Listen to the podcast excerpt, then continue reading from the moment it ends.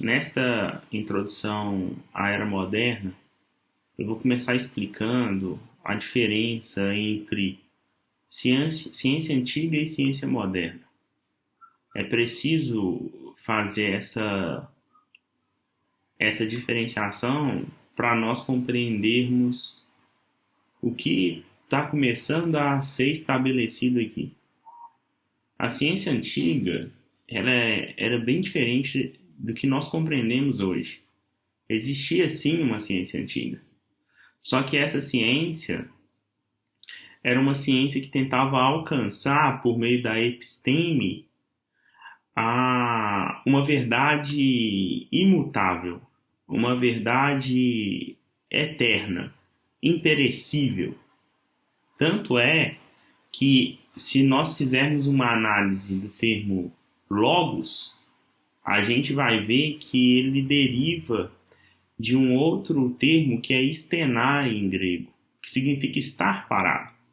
Porque para os gregos, na antiguidade, a, a verdade é quando eu alcanço esse essa estabilidade, quando eu alcanço é, essa, esse conhecimento que é eterno e que jamais irá mudar.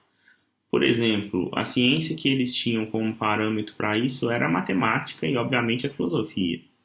A Na matemática, isso é mais claro, porque se eu sei o teorema de Pitágoras, eu posso voltar daqui a um milhão de anos que o teorema de Pitágoras permanecerá sendo o mesmo.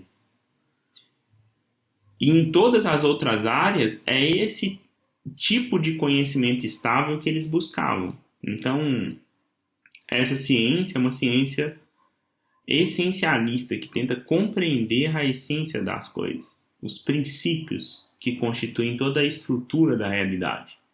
Na modernidade vai haver uma modificação drástica a respeito disso, porque o modelo que vai ser colocado aqui de ciência é um modelo fundamentado completamente na, na transformação, ou seja, na mudança, e é óbvio que a linguagem aceita permanecerá sendo matemática, mas não com essa intenção de atingir um conhecimento que seja imutável. Tudo bem, a gente vai ver em René Descartes que se inicia assim. No entanto, as modificações que vão ocorrer na modernidade como um todo vão me levar até mais a uma concepção de, de probabilidade do que de, de matemática propriamente dito. Nesse caso, a ciência moderna ela vai levar em consideração somente aquilo que pode ser comprovado, comprovado inclusive empiricamente. Óbvio que tem toda uma discussão a respeito disso entre racionalismo e empirismo, que nós iremos ver de forma até bem aprofundada. No entanto, de modo geral, a, a ciência moderna ela vai fazer uma aplicabilidade da experiência e levar em consideração essa experiência, o que antes não se fazia de forma tão metodológica. Tá? É interessante porque se nós pegarmos a se nós pegarmos o início ali da, da Renascença, a, porque a Renascença ela é justamente uma, uma passagem entre a, a idade a idade média e a e a era moderna. Então, se a gente pegar ali a Renascença, a gente vai ver que a figura mais relevante, ou uma das figuras mais relevantes, né, na política, por exemplo, é Maquiavel. No entanto, uma das figuras mais relevantes é Francis Bacon, porque é ele quem vai fazer toda uma modificação da lógica moderna todas as revoluções propiciadas por Francis Bacon, é, por Francis Bacon acontece justamente no campo da lógica, no campo aqui da epistemologia, da teoria do conhecimento. o que que é, é justamente a área que, que vai determinar o que é possível conhecer. E o que o, o Francis Bacon está dizendo é que todo aquele conhecimento que foi feito anteriormente ele é falso. Absolutamente falso. Portanto, para Francis Bacon, eu só devo considerar aquilo que pode ser comprovado empiricamente. Porque as descobertas anteriores eram descobertas que ficavam ali somente no campo especulativo e não alcançavam praticamente nada. Portanto, um novo método é preciso ser criado para o Bacon. E o René Descartes e o Galileu, eles falarão sobre a mesmíssima coisa. Ele faz uma crítica tremenda à lógica aristotélica no seu novo órgão, que é um livro de, de análise lógica. Porque o livro de Aristóteles que tratava sobre lógica era órgão. Então ele cria um novo órgão, ou seja, uma nova lógica, porque aquela lógica aristotélica é baseada na metafísica, e a metafísica vai ser tremendamente cria, criticada inicial, é, no início ali por esses filósofos. A, a crítica que o, o, o Francis Bacon faz a Aristóteles se dá da seguinte maneira, olha só, abre aspas, substância, qualidade, ação, paixão, nem mesmo ser são noções seguras, muito menos ainda as de pesado, leve, denso, raro, úmido, seco, geração, corrupção, atração, repulsão, elemento, matéria, forma e outras do gênero. Todas são fantásticas e mal definidas, fecha aspas. Fantásticas no sentido aqui de fantasioso mesmo, de algo inventado e que não tem a menor aplicação à realidade. E esses termos a gente viu alguns deles quando eu expliquei Aristóteles, a metafísica de Aristóteles. Então, a crítica de Bacon é uma crítica muito bem direcionada. É uma crítica à filosofia antiga. É uma crítica à a metafísica antiga. Tá? E é óbvio que há uma ascensão de uma razão que é uma razão entendida aqui como uma razão da si, própria do iluminismo. É uma razão que, que é geométrica. Olha só, o, o Alexandre Poiré, que é um dos maiores especialistas nesse assunto, no campo da filosofia da ciência, ele vai dizer o seguinte: abre aspas. O que é radicalmente novo na concepção do mundo de Kepler é a ideia de que o universo, em todas as suas partes, é regido pelas mesmas leis e por leis de natureza estritamente matemática. Seu universo é certamente um universo estruturado, hierarquicamente estruturado em relação ao Sol e harmoniosamente ordenado pelo Criador, que nele se exprime através de um grande símbolo, mas a norma que Deus segue na criação do mundo é determinada por considerações estritamente matemáticas e, ou geométricas, fecha aspas. É interessante porque o Kepler, que é um, um físico conhecidíssimo, é, ele, o criador né, da, da concepção de que a, o movimento da Terra é elíptico e não circular perfeito, porque os antigos acreditavam que a Terra, assim como todos os astros, eles não se corrompiam no seu âmbito macro, porque eles tinham um movimento circular perfeito. E o Kepler prova que não era circular e muito menos perfeito, ele é elíptico. É interessante porque o Kepler ainda pressupõe a noção de, de um criador. Né? Isso está presente em toda a ciência, tá? até hoje em dia. Muitos cientistas pressupõem a existência de Deus. Só que quando se fala na ciência, ou quando se fala do ponto de vista científico, é óbvio que Deus não é um problema.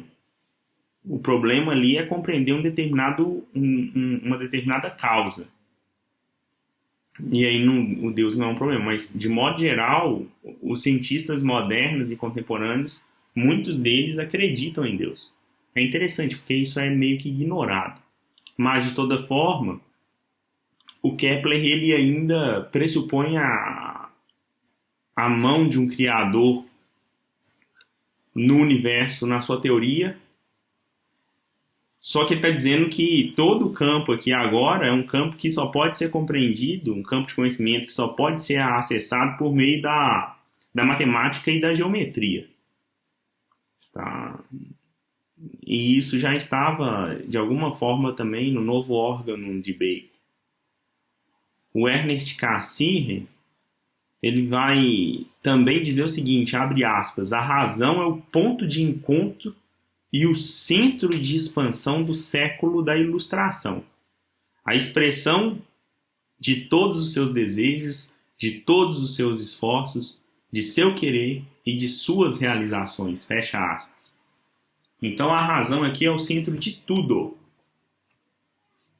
É o centro ao redor do qual orbitam todas as outras coisas. Típica do iluminismo. O iluminismo, no iluminismo está muito presente no iluminismo essa noção de, de, de racionalidade que vai conseguir compreender a realidade da forma mais clara e objetiva possível está muito presente. Basta pegar os livros de Voltaire para ter noção dessa exaltação da razão, né? O iluminismo francês ele é muito racional nós brasileiros temos mais acesso ao iluminismo francês. Nossa influência é francesa. Completamente francesa. A Inconfidência Mineira, por exemplo, foi influenciado pela, pelo iluminismo francês, pela, pela Revolução dos Franceses.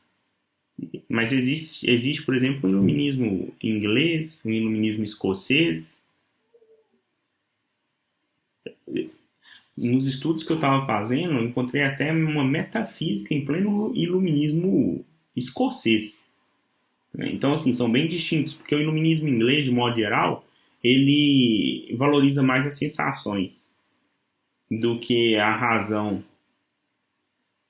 É uma, é um, uma filosofia que se volta para uma filosofia dos sentimentos, das emoções. Está muito presente em David Hume, em Adam Smith, os filósofos ali de modo geral, do Berkeley, de modo geral, os filósofos do iluminismo, do iluminismo inglês ou britânico, para ampliar isso, eles são menos levados aqui para a exaltação da razão, tá? como no iluminismo francês. Mas, de toda forma, o iluminismo alemão exalta bastante a razão, etc. Todos exaltarão a razão, com mais ou, com maior ou menor grau, com mais ou menos intensidade. Mas, de modo geral, o que está levando aqui a uma, aquilo que o Ernest Cassirer vai chamar de desintegração dessa forma rígida da mundivisão antiga e medieval.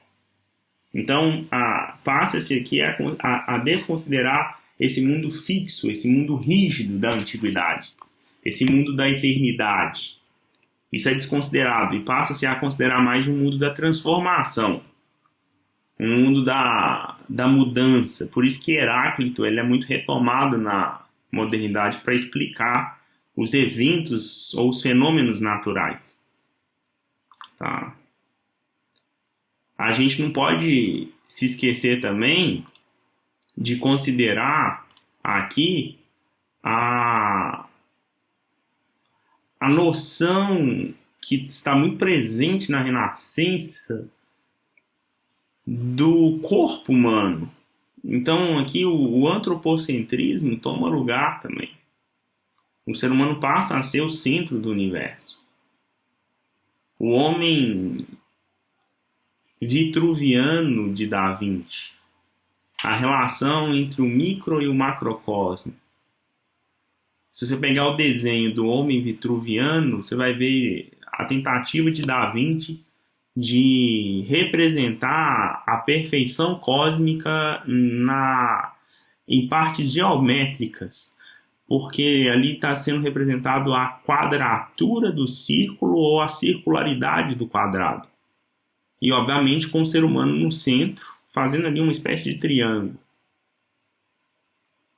Vitrúvio era um matemático, um matemático que, analisa, que, que compreendia o corpo humano, estudava o corpo humano também, é, anatomicamente.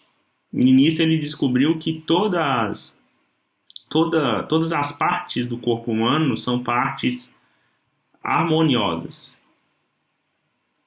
Se você estender seus braços e medir, os seus braços estendidos vai dar a sua altura. Por isso que o homem vitruviano está com os braços abertos. Então ali representa justamente a perfeição micro do corpo humano que representa a perfeição macro, que é a perfeição da natureza. O Humberto Eco, ele vai dizer o seguinte, abre aspas, o número 4 torna-se assim para outros autores e para a crença comum um número fundamental e resolutivo, pleno de determinações seriais. Quatro os pontos cardeais, os ventos principais, as fases da lua, as estações. Quatro o número constitutivo do tetraedro timaico do fogo. Quatro as letras do nome Adam, que faz referência obviamente a Adão e quatro será, como ensinava Vitrúvio, o número do homem, pois a largura do homem, com braços esticados, corresponderá à sua altura, dando assim a base e a altura de um quadrado ideal. Quatro será o número da perfeição moral, tanto que tetrágono será chamado homem moralmente aguerrido. Fecha aspas, ou seja, o, o que Humberto Eco está dizendo aqui é que o ser humano, dentro dessa concepção renascentista, ele participa de uma perfeição universal. É interessante, porque isso é uma retomada dos pitagóricos. Os pitagóricos também consideravam três números perfeitos, né, que representam a perfeição. Eles é, consideravam o número 4, eles consideravam o número 7 e eles consideravam ah, também o número 10. É, o número 4, se somado 1 mais 2 mais 3 mais 4, dá o número 10. Né? Então, assim, eles tinham três números para representação da, da perfeição. É bem interessante ali todo o simbolismo que está envolvido na, na lógica, na filosofia pitagórica e que é retomada na Renascença. A Renascença é muito mística, muito esotérica, muito hermética.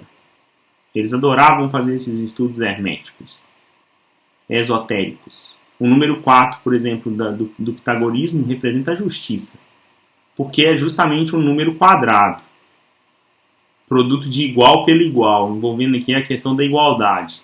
E no Homem Vitruviano de Leonardo da Vinci, como eu li aqui do Humberto Eco, isso também está lá sendo dito. Tá? E o 7, como eu disse, só a título de curiosidade, ele é considerado um número da perfeição também. E se a gente for fazer um, uma se a gente for fazer uma análise breve a respeito do número 7, também há um simbolismo muito forte no, no, no número 7 porque é, sete vão ser os dias da semana, sete são as cores do arco-íris, sete são os algarismos romanos, sete são os mares, sete eram as maravilhas do mundo antigo, sete eram os sábios da Grécia, sete as notas musicais, sete são os sacramentos, sete são os pecados capitais, sete são as virtudes. A missa acontece no sétimo dia, sete são as cordas da lira de Apolo e por aí vai. Então, a Renascença ela retoma esse todo esse essa concepção é, essa concepção esotérica, mística, que é proveniente da antiguidade também, Tá? É muito interessante. Está muito presente na obra do Leonardo da Vinci. No número de ouro. Né? Tem todo um estudo envolvendo a concepção do número de ouro. Leonardo da Vinci. E Galileu, a gente não pode esquecer aqui da figura de Galileu, porque o Galileu ele vai ele vai implementar a matematização da ciência. Ele vai modificar a física antiga, é ele quem, quem faz essa modificação, estabelece a física moderna, que é uma física matemática, absolutamente matemática, é, e a astronomia também. Tá? A, a Galileu está dizendo o seguinte: é impossível fazer ciência sem instrumentos.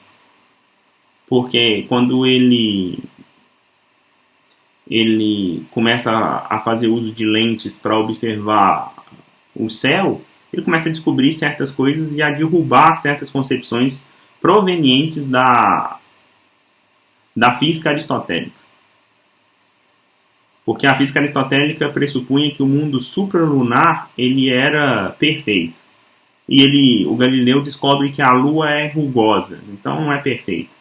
E que o Sol tem manchas, então não é perfeito. E que Júpiter tem quatro luas.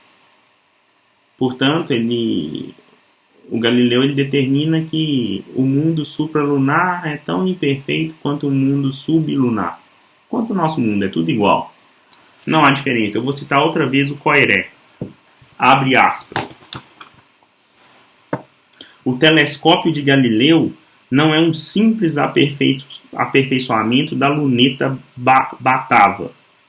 É construído a partir de uma teoria ótica e é construído com uma determinada finalidade científica, a saber, revelar aos nossos olhos coisas que são invisíveis a olho nu. Eis o primeiro exemplo de uma teoria encarnada na, mat na matéria que nos permite ultrapassar os limites do observável, no sentido do que é dado à percepção sensível, base experimental das ciências pré-galileanas. Oh, fecha aspas. Portanto, é, para a concepção aqui colocada pelo Coiré, o Galileu ele fez uso de um método para se criar um, um instrumento. Tá? Ele não criou isso aleatoriamente ou ele não se aproveitou de instrumentos já criados. Não, ele praticamente descobriu aqui ou, ou fez uma aplicação da ótica, né? A ótica como ciência mesmo. A ótica como estudo de lentes. E a partir desse estudo de lentes que a gente vai compreender melhor a nossa realidade. Tanto é que na ciência, os dois instrumentos que melhor representam é, são o telescópio e o microscópio. Tá? Então eu preciso aqui de uma base experiencial e experimental para estabelecer a ciência moderna. É isso que vai ser compreendido como ciência moderna essa base da experiência. Eu preciso de fazer experimentos. É óbvio que o que se compreende por experimentos no, no âmbito do racionalismo e o que se compreende por experimentos no âmbito do empirismo serão coisas bem diferentes, mas eu vou explicar isso, deixar bem claro. Portanto, aqui a, o aspecto quantitativo ele passa a ter maior valor do que a análise qualitativa o aspecto da experiência passa a ser maior, passa a ser até maior valor do que o aspecto da apenas da teoria abstrata ou da, das explicações meramente intelectuais. E tem esse teor negativo mesmo. Por mais que ele seja errado, mas os, os modernos tiveram esse teor muito negativo em relação aos antigos. Como se eles estivessem atrasados. Como se eles não tivessem progredido. Tanto é que Platão, Aristóteles, de modo geral, será, será ignorado, serão ignorados. Os exaltados serão os pré-socráticos, que estudavam justamente a, a natureza. E no campo da arte, a, o classicismo. É, que ali vai surgir o neoclassicismo. Então eu preciso de, de uma comprovação de uma das minhas hipóteses. Eu preciso de comprovar isso. Para eu comprovar isso, eu necessito da experiência. Completamente da experiência. Portanto, haverá aqui uma classificação dessas ciências. Que vão ser as ciências formais, a matemática a lógica, as ciências da, da natureza, que serão física, química, biologia, etc. E as ciências humanas, mais tarde. História, psicologia, ciências sociais. Tudo aqui sendo fundamentado nessa concepção de ciência moderna. Não podemos nos esquecer também da revolução copernicana que está acontecendo neste período. Copérnico que vai retirar o, o, os, o, a Terra do centro da nossa do nosso sistema solar. Então, aí é o Sol que vai ser o centro, os outros planetas que vão estar ao redor do Sol. Então, a Terra perde aqui o seu reino, perde aqui a sua centralidade. E acima disso, vale citar também o Giordano Bruno, que está afirmando que o universo é infinito e que há também infinitos mundos. Isso o próprio Anaximandro já afirmava na antiguidade. Então, há diversas transformações. O Paulo Rossi, que estuda também a filosofia da ciência, ele vai dizer que há uma transformação, inclusive, na concepção da, da, da valorização dos trabalhos manuais porque antigamente os trabalhos manuais, quem fazia esse tipo de trabalho era escravo. E, e na modernidade, o cientista fará um trabalho manual. E por fazer esse trabalho manual, é, ele vai ter que quebrar com aquela com aquela é, com aquele preconceito de que só realizava trabalho manual quem era escravo porque agora o trabalho manual vai ser altamente técnico. Na modernidade, vale salientar também que surgirá o conceito de belas artes, porque agora também não é qualquer um que vai ser capaz de fazer as belas artes. Existe um artesanato e existem as belas artes. As belas artes elas vão ser próprias de artistas que têm uma capacidade superior. Então passa-se ali a ter uma nobreza na obra de arte que na antiguidade não se tinha tanto. E a figura do artista passa a ser exaltada, que também na antiguidade não se tinha tanta exaltação assim. Muita coisa acontecendo. Tá? Aqui eu só citei é, algumas dessas dessas mudanças, algumas que devem, que devem ser consideradas. Tá? Só para finalizar, eu cito, eu faço mais uma citação do Paul Hazard, que é um historiador excelente desse período, do seu livro Pensamento Europeu, no século XVIII. Ele vai escrever o seguinte, é, abre aspas, tal é o papel da razão, em presença do obscuro, do duvidoso, lança-se ao trabalho, julga, compara, utiliza uma medida comum, descobre, pronuncia-se. Não há função mais alta que a sua, pois está encarregada de revelar a verdade, de denunciar o erro. Da, da razão depende toda a ciência e toda a filosofia. Fecha aspas.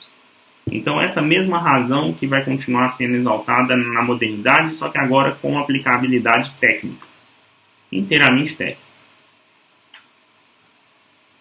Porque a a razão da ciência moderna ela vai se voltar pra, para a experiência, para experimentos e para a instrumentalização no aspecto de que não tem como fazer ciência sem instrumentos, não tem como compreender a realidade sem instrumentos.